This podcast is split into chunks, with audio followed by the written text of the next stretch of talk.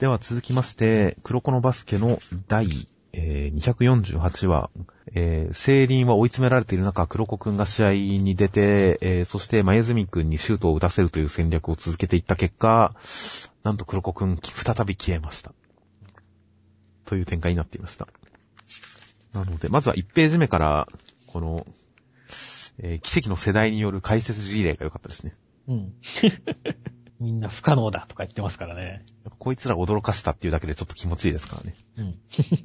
あと、まあ、こう、冷静に客観的に見たらいかにダメなのかっていうことが、この解説からもやっぱ伝わってきちゃいますからね。もう出てもどうしようもないだろうっていうことですね。はいはい。そして、まゆずみさんは口が悪いと。口には出してないですけど。うん。脳内中にということで。失笑するぜとこまで言っちゃってますからね。ほんとこのまゆずみくんの中二感いいですよね。個性が立ってますよ。まあでも、前泉くんは煽りに弱い。まあ、ガードに疲れただけでもう延々とシュート決めに行っちゃうという。まあそれはそれとして、まあでも、今回はそのね、まあ先週絶望的なところまで追い込まれて、まあ、涙を流して勝ちたいって言った黒子が、こう実際出てきたことによって、まあ周りがちょっと奮起するっていう展開でしたけれども、そうですね。これに関しては説得力があってよかったですね。そうですね。ちゃんと、聖輪たちに、追い詰められてる聖輪たちの頑張りに関しても、やっぱ追い詰められた、行き詰まった状態での頑張りと、今回の頑張りはちゃんと書き分けられてますからね。うん。このイム先輩が最初に笑うところあたりからすごいいい雰囲気出してますからね。うん。ただそれだけを思った戦えとかっていうのはすごい集中してる感が出てそうですね。ゾーンに入ろうなんて自分も思ってませんよ。だから、なんとなくね、こう、全体的にすごいいい雰囲気になったなっていうのが伝わってきてよかったですね。そして、前住対黒子うん。前住くんにわざと打たせる戦略と。まあ、煽りに弱いマイスミ君を 煽ってやるわけですけれども、まあ、うまくいかないんだけど、まさか。何がきっかけで黒子くんのあれが復活したのかちょっとよくまだ僕わからないんですけども。まあ、黒子くんがこれまで目立った結果、シュートを決めまくったりした結果、影の薄さを失ったということで。うんまゆずみくんがシュートを決めてるのがきっかけだとは思うんですけどね。きっとまゆずみくんがもう目立ちすぎて、もう今後ミスディレクション使えないんじゃないですか。しまったって挑発されてシュート打ちすぎたみたいな。それはきっとおそらくなんか、あれじゃないですか、あの、何でしたっけ？なんか技、鏡くんに視線を誘導する技とかありましたが、うん。あの応用で、まゆずみくんに視線を誘導するような細工をしてたのかもしれませんしね、黒子くん。うんまあ、いろいろ想像はできますが、とにかくまゆずみくんにシュートを打たせるっていうのが何か流れを作ってるんだろうなとは思いますけどね。ミスディレクションに関しては本当に一律の長というか元祖ですからね。はいはいはい。いやー、まあこの最後の見開きの使い方良かったですね。うん右側で消えたこと、真ん中でパスカット、左側で驚くみんなとか、うんうん、いい見開きでした、ここも。うん。ワオって思いましたね。ふーって思いましたね。いやでもわかりますよ、そのなんか感覚。口笛吹きたくなりますね、この見開きは。その前のページからの流れが本当いいですねっていう。ああ、強気な黒子くん。久々に見ましたよ。強くな、強気な黒子くんを。一瞬強子くんって言いそうになりましたが。そうですよ。強子くんでも来週からは本当にもうつ強子くんになりますから、本当に。そうですね。ということで。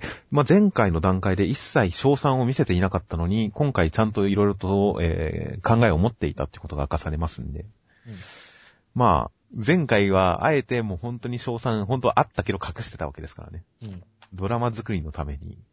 前回は本当絶望感の中から這い上がる展開のために、こんな考えを持ってたのにお首に出さない黒子くんという。そういう構成はまあそうなるよな、確かにっては思いましたね。うん。前回この賞賛を隠しててくれてよかったですよ。前回は隠してくれてたおかげで、とても、えーいい感じの絶望感がありました。では続きまして、ワールドトリガーの第48話。えー、爆撃型のトリオン兵は、なんとか、まあ、篠田本部長やら立川さんやらの活躍のおかげでしのぐことができました。そして、えー、おさむくんはちかちゃんを助けに向かい、で、ユーマはそれについてこうとするけれど作戦上拒否され、合理的な理由で拒絶され、仕方ないので代わりにキトラちゃんがついていくことになりました。ユーマくんは嵐山隊についていき、オサムくんはキトラちゃんと共にチカちゃんを助けに行く。そしてもしかしたらチカちゃんは敵の狙いの確信に近いのかもしれないという展開になっていました。ちなみに、ワールドトリガーツイッター始まってたんですね。トリガーオフ。トリガーオフっていうアカウント名なんですね。うん。オンじゃなくて。まあ、なんか、ゆるくやるんですかね。ということで、まあ内容的には、今回大人組がとても頑張っていましたね。そうですね。いや、もうなんか、絹川さんが、もう、この間の外壁ぶち抜き事件以降、走行の強化にトリムを釣り込んで正解だったわいっていう。こんなこともあろうかとも、真田さんみたいなこと言ってますからねっていう。まあ確かに、この前回爆撃型鳥本兵が外壁に突っ込んだ時に、チカちゃんにぶち抜かれたのに大丈夫かって思いましたからね。うん。いや、その辺はちゃんとこうね、あの、対策を練ってるっていうところが、こう、さすがですよ。博士的ポジションですよね、完全に。もしここで、このせい、この解説がなく、うん本部がしのぎ切れちゃったら、もうチカちゃんがどんだけやばかったんだって話になってましたけど、そうそうそうそう。爆撃型鳥本兵以上だったのってことになりましたけど、まあこの辺ちゃんと強化してたっていうことで、なるほどなと。うんまあ整合性も取れてるなという感じで。そうですね。いや、僕結構この絹川さんの頼もしさは結構好きなんですよね。大人組もちゃんと役割分担できてますよね、今回。うん。開発的なところは絹川さんがやって、こう、現場ではこう、篠田本部長がね、いい、的確な指示をするっていうね。いや、もう篠田本部長、かっこいいですよ、ほんと。うん。今回一番頑張ってるのは実は、頑張ってるとか一番活躍してるのは実は篠田本部長ですからね。一体だけでいい、確実に撃墜しろ。いや、一体だけではって言われて。問題ない、残りは一体だっていう、この分かってるぜ感。俺は分かってるぜ感が、とてもかっこよかったですよ、篠田本部長。そうですね。そして、立川さんもかっこよかったですね。立川さんこんなに飛べたんですね。いやー。ほぼ無空術ですよね。もしくはタオパイパイレベルですよね、この飛行力は。そうだね。どうやって飛んできたんでしょうね、これ。いやもう本部の屋上とかから横っ飛びしてそのまま飛んでる最中なんじゃないですか、これ。うんすごいね。ほんと、ジンさんにやら、ケチョンケチョンにやられた男と同一人物とは思えないですね、っていう。まあ A 級1位ですからね。まあ今のところもまだ1位ですからね。うん。いや、立川さんさすが、ちょっと、ちょっと身体能力が他のトリオン体と比べてもちょっと桁外れですね。ネタ外れですね。しかも、まあ終わった後にね、お前の相手は新型だ、消えるだけ切ってこいっていう、なんかこう、すっげえアバウトな命令を受けるっていうね。これ、篠田、篠田本部長が立川さんのことをケイって呼んでるのもやっぱ、この辺の大人の男たち感がああ、ありますね、確かに。いいですよね。うん。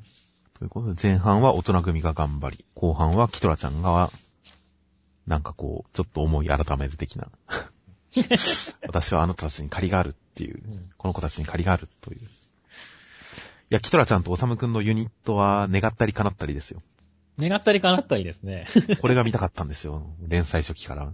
ああ、そうですね。結構その、キトラちゃんが初登場して、ちょっと、ツンデレっぽいところを見せてから、こういう展開見たかったんですよね、確かに。しかもこの二人でチカちゃんを助けに行くわけですからね。うん。三角関係が始まるかもしれませんよ。ああ、いいですね。いやー、ワッフルワッフル、いろんな妄想が膨らみますね。もしかしたらキトラちゃん、チカちゃんに惚れちゃうかもしれませんからね。そっちかよ。三角関係始まっちゃうかもしれません。ということで、とても楽しみな感じになっています。まあでも今回、引き的に敵の、えー、まあ、人型ネイバーの敵側が、こう、爆撃は敵戦力の炙り出しと爆弾が狙いだ。我々の目的は未伝の占領は支配ではない。と言ってるセリフにチカちゃんのコマが被ってるということで、うん。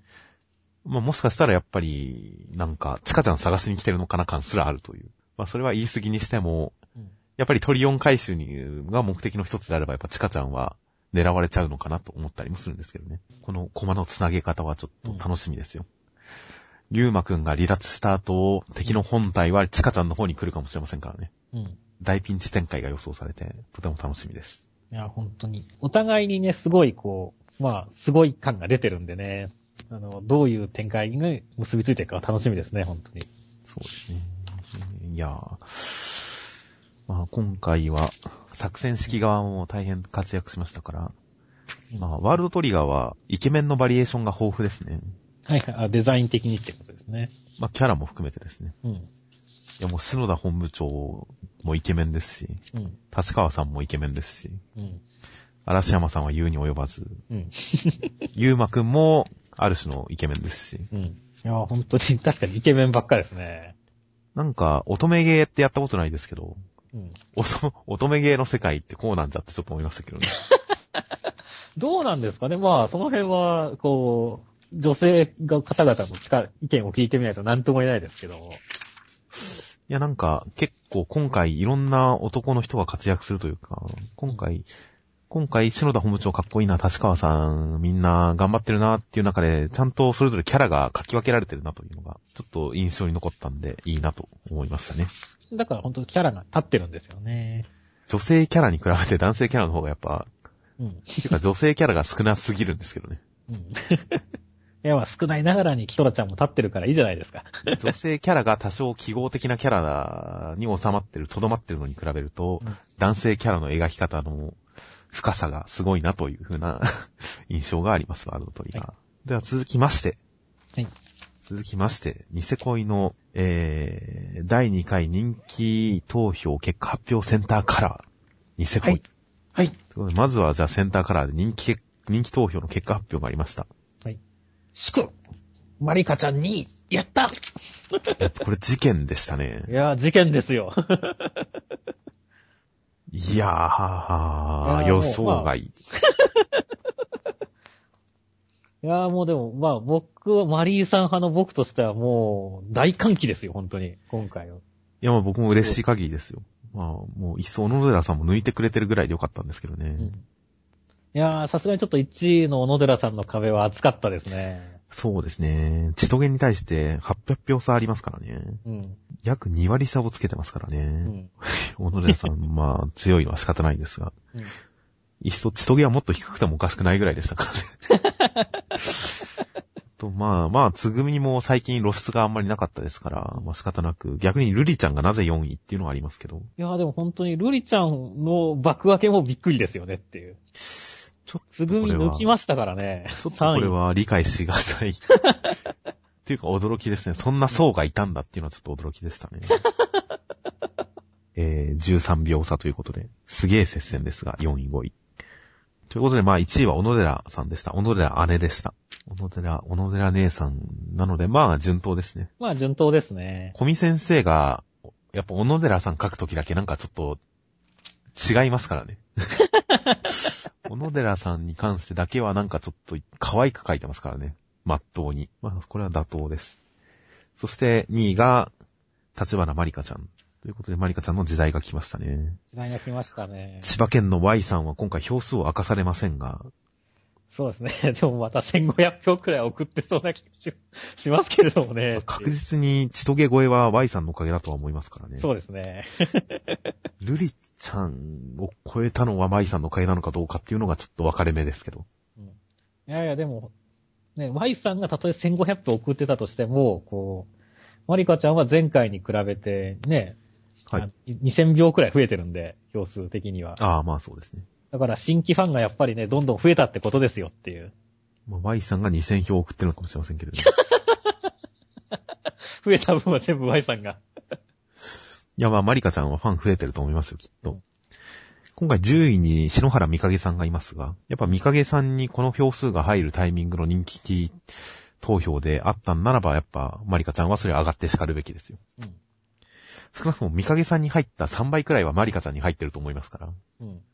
もうん、せ何百、何千秒は純増であると思いますよ、おそらく。そうですね。だからもう、とりあえずまあその順位で2位になったことも嬉しいし、マリカちゃん派が増えたっていうことに関してもすごい嬉しいですし、もう、冒頭から目をランランとさせたマリカちゃんが可愛いといった意味でも素晴らしい 人気投票でしたねっていう。そうですね。目が椎茸ですよっていう。あ喜びのあまりに。あ、確かに。まあ人気投票で上位に来たからといって、ラフ君と絡むカラーじゃなかったのも良かったですね。そうですね。マック君の扱いはちっちゃいですからね。もっと小さくてもいいですけどね。いや、これでうっかり、こう、マリカさんが上位取ったからって、うっかり表紙、カラーでラフ君と絡ませたりしてたら、僕多分悲しくなってましたからね。逆にね。こんなカラー表紙でこんなことになってても。うん。よくよく考えたら、現実的に考えたらなんて悲しい関係なんだって思っちゃいましたから、やっぱラフ君と絡まないのは良かったですよ。うんで、3位がちとげちゃんということで、まあ、よくこらえましたよ、3位で。まあでもね、まあでも、殺害が4位のルリちゃんよりちっちゃいっていうね。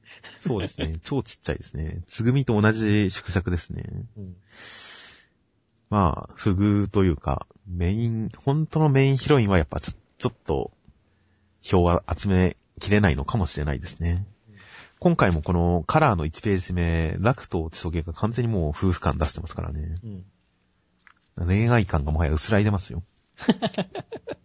4位がルリちゃんで、5位がつぐみちゃんで、6位が小野寺妹さんでしたね。まあ、この辺からやや消去法的な票の入り方になってる気もしますけどね。他に上に来るキャラいないし、やっぱ6位ぐらいかなみたいな。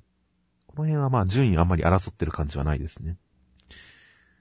で、えー、6位のはるちゃんと7位のラックくんでダブルスコアありますからね。ほぼ。そうですね。8位以下に関してはもはやなんか、サブキャラ部門ですからね、もはや。まあ、はほとんど出番がないキャラと言っても過言ではない。まあそうですね。8位がフーちゃん。うん9位がポーラ。10位が、ほんの数は出ただけの篠原美影さんと。うん。下ネタ言わないんですね。という結果になっていました。いやー、マリカちゃん2位っていうのがとりあえず予想外だった以外は妥当ですね。まあ、妥当なラインですね。まあでもいいんですよ。マリカちゃんが2位になったっていうことですごい喜んでおくべきなんですよ、ここは。そうですね。次は目指せ1位ですね。目指せ1位ですね。第3回が楽しみです。第3回楽しみです。ついでに来週は感想戦もあるらしいんで、それも楽しみですね。ほー。激闘の第2回投票、人気投票を振り返る感想戦開催10位化も発表しますお見逃しなく。感想戦って何でしょうね？戦うんですか？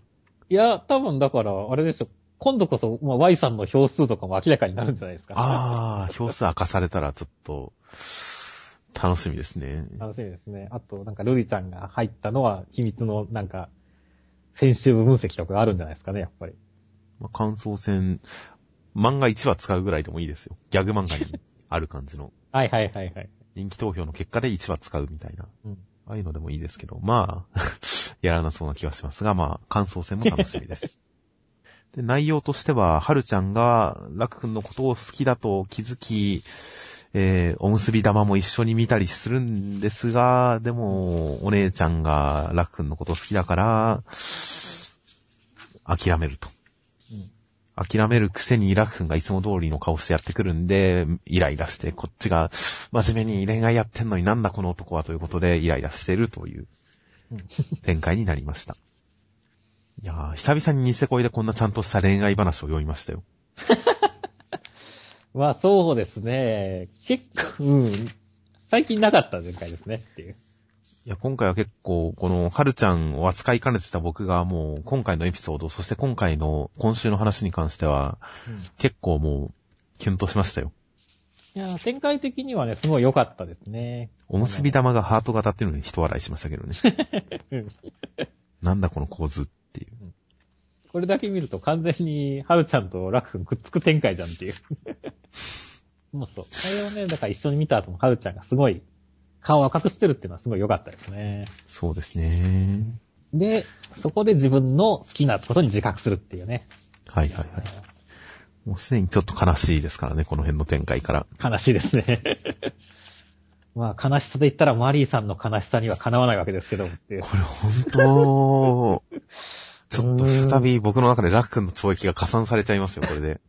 いや、本当ですよ。これ放置って。いや、ほんとね、こう、カラーページでテンションが上がったんですけども、この本編のね、マリーさんの不遇っぷりは泣けてきますね、ほんとに。花火にもいないんですよ。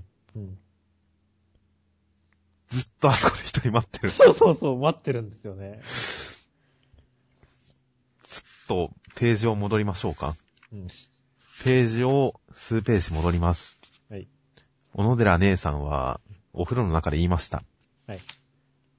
一条くんはいつも人のことばかり考えてて、困った人を見るとほっとけなくて、自分のことなんてすぐどうでもよくなって、そういう人なの一条くんって。もうちょっとマリーさんのことを考えてくれて、俺には一条くんはちょっと、主にマリーちゃんの心を考えてないうん。困ってるマリーさんをほっとくし、この1話の中ですごい僕は矛盾を感じましたよ。うん。マリーさん幸せになってもらいたい派の我々としては、悲しいですね、本当に。これゾッとしましたよ、正直。そこ、そこまで深刻になるんですか？すもう丘の下でみんなワイワイやってるわけですよ。うん。その丘の上で、ラク君と一緒に座るために作った椅子に一人座り、うん周りにすごい機材が置かれ、記念撮影用のカメラまで置かれ、うん周りには通行人。このままきっと、いつまでいたんでしょうね。いやー、せめてね、最後の線香花火の時に一緒にいてほしかったんですけどもね。本当ですよ。そうすれば、そうすれば多少は救われていたんですが。ラク君はこれをずっと放置してたんですよ。うん。誘いにも行かずに。うんいつまでこんなとこいるんだよって誘いに行かないんですよ、ラク君は。うんどこが優しいんだよ、この男。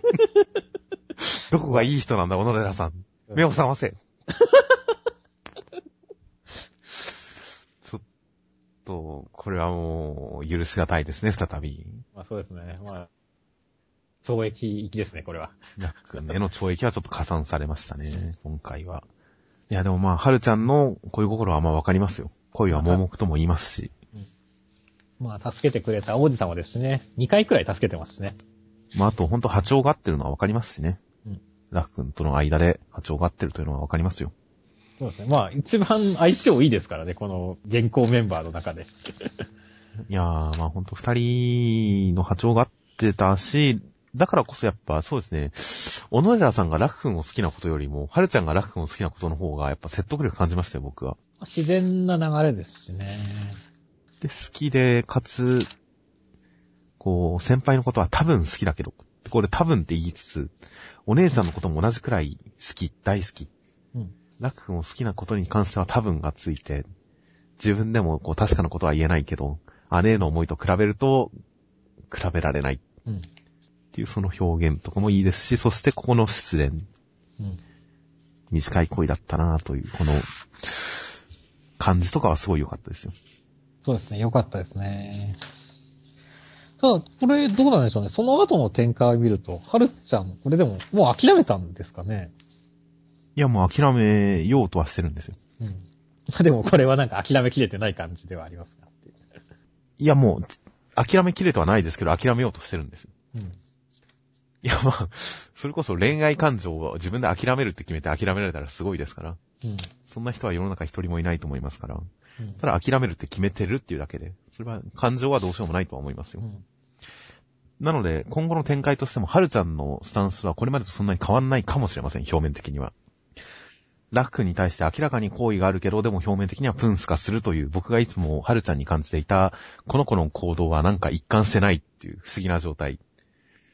表面的にはあの状態と同じ感じになるかもしれません。でも内面的には確実にステップが前に進んでるんですよ。いや、燃えますね、それは。諦めようとしてるのに優しくすんな、この野郎っていう感情になるわけですよ、はるちゃんは。だったら納得できますし。だったら胸がキュンとしますよ。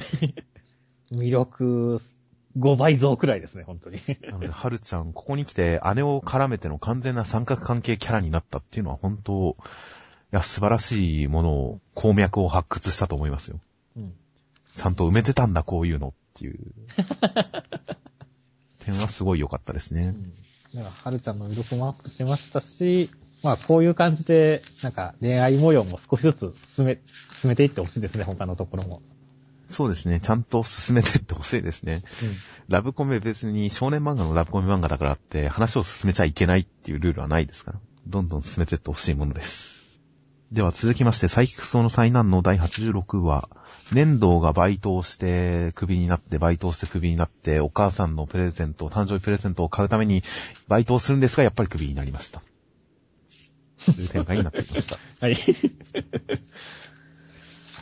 やー、久保安くんが馴染んでましたね、今回。馴染んでましたね。あの、常識人キャラとして。そうです。最終的には非常識になりますけど、途中まで、だから、貴重なツッコミキャラですよね。そうです強気な常識人キャラとしてすごくハマってましたよ、立ち位置。うん逆に佐伯くんがちょっとこう、一歩引いちゃってますけどね、代わりに。ツッコミがいらなくなったおかげで。うん。そうだな。しかも結構、この、久保安くんも、あの、基本的にはアホの子なんで、そのあたりも結構うまいこと、カイドウ、粘土っていう、まあ、サンバカトリオくらいにな馴染んでますよね。まあそうですねうん。今回、佐伯くんだからほんとなんか、ちょっと、のけもの感がありますね。いや、それでいいと思いますよ。それ佐伯佐伯くんはしばらくのけものでいいです。そうです。いつか寂しくなってる時が来ればいいんですよ。最近厳しいですね。佐伯くんはちょっと最近人が悪すぎますからね。うん。で、粘土。全部で500円つうところだなっていうのも面白かったですよ。カップラーメンとペットボトルとおにぎり2個。まあ確かに500円くらいってとこかもしれませんね。そうだけどね。いやーでも、粘土くんのこの、あれはやばいっすよ、でも。レジの差額マイナス32,858円ですからね。レジ破壊3回、コピー機器破壊2回ですからね。どんどん上げちゃうんでしょうね。でも、人がいい、そう、人がいいから、こう、安く見積もっちゃうんですよねっていう。おまけとかもつけちゃいますしね。でも苦情が来ると。まあでも本当にこの命の恩人からの君は首だの流れは美しかったですね。感謝してるよ、ありがとう、君は首だっていう。その後の天丼もまあ、うん勢いがあってよかったですよ。天童くんはでもこれ、ここまでやると、あれだよね、こう、なんだろう。首で済むレベルではないよねっていう。いやまあ悪意がないからみんな許してくれるんですよ。すげえな、ある意味人徳ですなって。こんな迷惑者なのにちゃんとだって、カイドウはバナナ買ってきてくれるし、うん。久保安くんもちゃんと淡姫クラブの特別割引券くれますし、うん。やっぱ人徳はありますよね。で人徳はありますね。てかまあカイドウが相変わらずいいやつですね。逆に久保安くんは最低ですねって。で、最後まあ、この二人もダメだったと。ていうか、久保安くんはだ絶対ダメだろって思うけどね。いや、久保安くんはでもコンビニでバイトしてたんですよ。うん。バイクの代金稼ぐときは。あでもその時はあれじゃないですか。あの、ぞ一応ヘッドだってこことだったから、他の面もあったからよかったんじゃないですか。見た目がそれっぽいから絡んでこなかったのかもしれませんしね、もう昔は。ということで、えーサイクソンの災難。まあ、最後にみんなダメだったっていうのは良かったですよ。うん。なんか、ちょっと安心感のあるオチで良かったですよ。不快感もなかったですし。そうですね。安心感はありますねっていう。では、続きまして、銀玉の第480話。うん。えー、ムツさんは、喧嘩ふっかけてきた元仲間の宇宙海賊を見事に蹴散らし、もともとは奴隷だった現海援隊の仲間たちと一緒に去っていきました。報酬に5000万円入るバッグにたくあんをぎっしりくれました。という展開になっていました。まあ、ババアが良かったですよ。え、この腕組んでるところですか？腕組んでるのはどこですか？ああ、最初の冒頭で。そうですね。しかも5分待つって言いながら5秒で打つとか。うんあとまあ何より一番良かったのはやっぱ、この過去の奴隷たちと今の仲間たちが重なるコマですよね。うん 現代のババアが死にかけてるっていうのが。死にかけてるっていうのは悲しいですけど、まだ生きてるっていう喜びがありますからね。うんそうだね。元気だね。ババア。もしこれが次のコマがあったら、ババア若返ってるかもしれませんからね。逆に？世代交代って。あ、若い女の子が家抱えて立ってるかもしれませんからね。それはそれで、まあ確かに面白いですけどね。ほんと、ここ、ここ家でも良かったですけどね。それはちょっと悲しくなるからやめましょう。まあまあまあげ現代では確。かにということで、今回のエピソードで拾われたというか、育ったネタは、ババアとタクアンでしたね。そうですね。あと5000万円入ったバッグでしたね。全部別にどうでもいいことばっかりじゃないですか。どうでもいいことを膨らませてオチに持ってくるっていうのが、やっぱ銀玉の特徴ですよ。まあそうですね。いや、うまいですよ。いや、いいですよ、ライブ感があって。ライブ感があってね。やっぱ長寿漫画の秘訣はこれですね。うん。思いつきで書いてそうな感じっていう。書いてる最中に自分の漫画からネタを拾ってくる感じっていうのはもう長寿漫画さすがだなっていう感じですね。そしてでもちゃんとそれでちゃんと面白いっていうね。はいところが長寿漫画の長寿漫画たるゆえんですよね。個人的にはね、今回、あの、加工階層のムツさんが暴れてるシーンのカットがすごい良かったですね。ほう。いやー、太ももですよ、太ももっていう。なるほど。ちょっと絶対領域感のあるこれですね。そうですね。いやいや、もっとムツさん、こういうね、太もも強調、絶対領域強調した衣装とかアクションをするべきだと僕は思うんですけどもね。なるほど。なかなか、ここ以外見られなかったので残念でしたねっていう。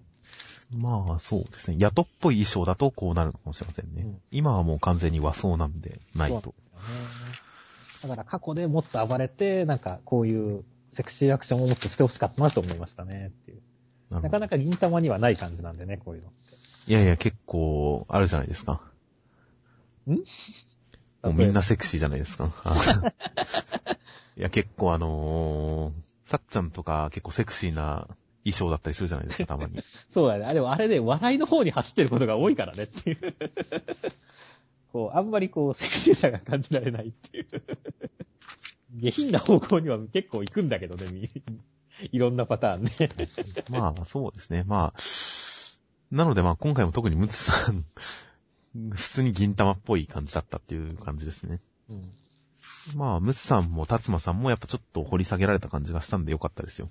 うん。これまであんまり、いそれほどなんかキャラの内面に踏み込む感じがなかったんで、今回のエピソードは、ちょっとこの二人のキャラを知ることができてよかったなという感じですかね。そうですね。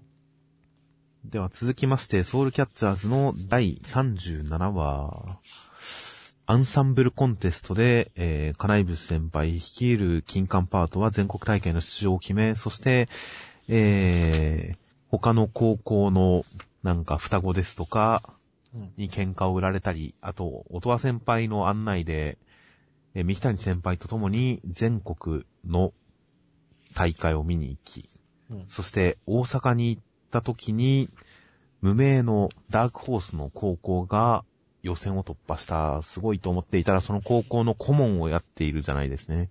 その高校のアドバイザーというのが、なんと、なんと、以上、英一でしたといううん。展開になっていました。まあ、今週はいろいろあるけれども、もう一丁くんのコマが全てですよねっていう。長君は面白かったですね。いやー、ほんとですよ。なんでしょうね、このインパクトは。こう、ページめくるまで、ああ、なんだ、一丁くんねっていうノリだったんですけれども、もうめくった瞬間、もう吹きましたからね。はいはいはい。なんでこの、うんイチョウ君だよ、だろうねっていうノリじゃなかったですよ、僕は。ああ、イチョウ君が出てくる。どうなってるんだろうどうなってるんだろうと思って。あ、うん。一体イチョウ君どうなってるんだろうと思ってたら、うん。こう、衣替えをしてて、うん。いや、この、なんか面白かったですよ。このミリタリー感のちょっとある、真っ黒いコート。そうそうそう。なんでしょうね、こう、なんかメンズナックルとかで、俺は打点の漆黒の翼みたいな、なんか、キャッチコピーがついてそうな、この謎衣装ね。いや、まあまさにそんな感じですよね。うん下からこう風が吹き抜けていくような 謎のオーラを発多分屋内だと思うんですけどね、ここ。そうそう影は、影はなんかこうグラデーション入ってますね。うんいやー、一億面白かったなー顔つきがそんなに変わってないっていうのは、あ、そうなんだって思いましたけどね。顔つきが変わってることすらちょっと想像してましたから。いやー、本当に、なんでこう、ただ着替えてるだけなのにこんな面白いんだろうっていう。いや、まあ、コマがいいんですよ、コマが。この半身開きが。いやー、一億いいなーと思いましたよ。うん説明できないけど、なんかすごい良かったね、これ。もうなんか、ほんといろいろあったんだけど、今回のソウルキャッチャーズ全部最後の1億に持ってかれたっていう。まあ、そうですよ。最大のコマはここですからね、今週。もう、新海先生も完全にここに山を持ってきてますよ。当然そこに行くまでも楽しかったですけどね。そう、楽しかったですね。こう、佐山兄弟とか出てきましたしね。佐山、佐山兄弟もなんかいい感じの、なんかお調子者の双子キャラっていいですしね。うん。結構その、まあ、もちろん、名演と一緒で、こう、アンサンブルコンテストに全国大会に行くっていうところもそうだし、すごい、お互いね、熱い感じもああってね、はい、はい。いいいですし、両方でアスクスするっていうのもなんかちょっとシチュエーション的に面白いですしねいう。や、面白いですよ。うんそして、音羽先輩に連れて行かれるっていうのも、うん。トワ先輩はもう完全にお金持ちキャラだよねっていう。前回の衣装を全部買ってきてくれるとか。ああ、まあそうですね。音羽先輩、まあもともと金持ちですからね、当然。あとやっぱ強気でグイグイ行く感じっっていうのもちょっと先輩うん。感、なんかこの強引な先輩感っていいですよね。うん。いやーそうそう、強引だし、しかもすごい優しいっていうね。そうなんですよ。金管六重奏には相馬と俺がいるっていう、すげえほいいフォローしてくれるじゃないですか。これいいですよね。しかもこれ、フォローっていう感じで言ってないですからね。うん言い方が。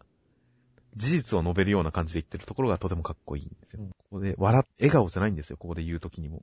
笑顔じゃなくて真顔で言うんですよ。うん。音羽先輩は。金管のクデスには相馬と俺がいる。お前のやってることはちゃんと生きている。うんここで真面目な顔してるのがいいですよ。音羽先輩。いや、ほんと、好感度うなぎ登りですね。そして三木谷くんは一応いるけど、あんまり絡んではいないですね、まだ。そうですね。解説役だけど、あんまり解説できてないですからね。中学校同じじゃなかったっけくらいしか情報を与えてませんからね。いや、大変大事な情報ですよ。うんだんだんなんか、全体像がつかめてきそうな感じの。まあ、この辺は音羽先輩との対比にはなってますけどね。うん。強引な先輩、音羽先輩と、うん。弱気な先輩、三谷先輩っていう対比にはなってたと思います。うんということで、とりあえず来週は一応くんが、とりあえず再開したということで、うん。なんかぶちかましてくれることを期待するんですけどね。そうですね。もう君が呼んだんじゃないかっていう。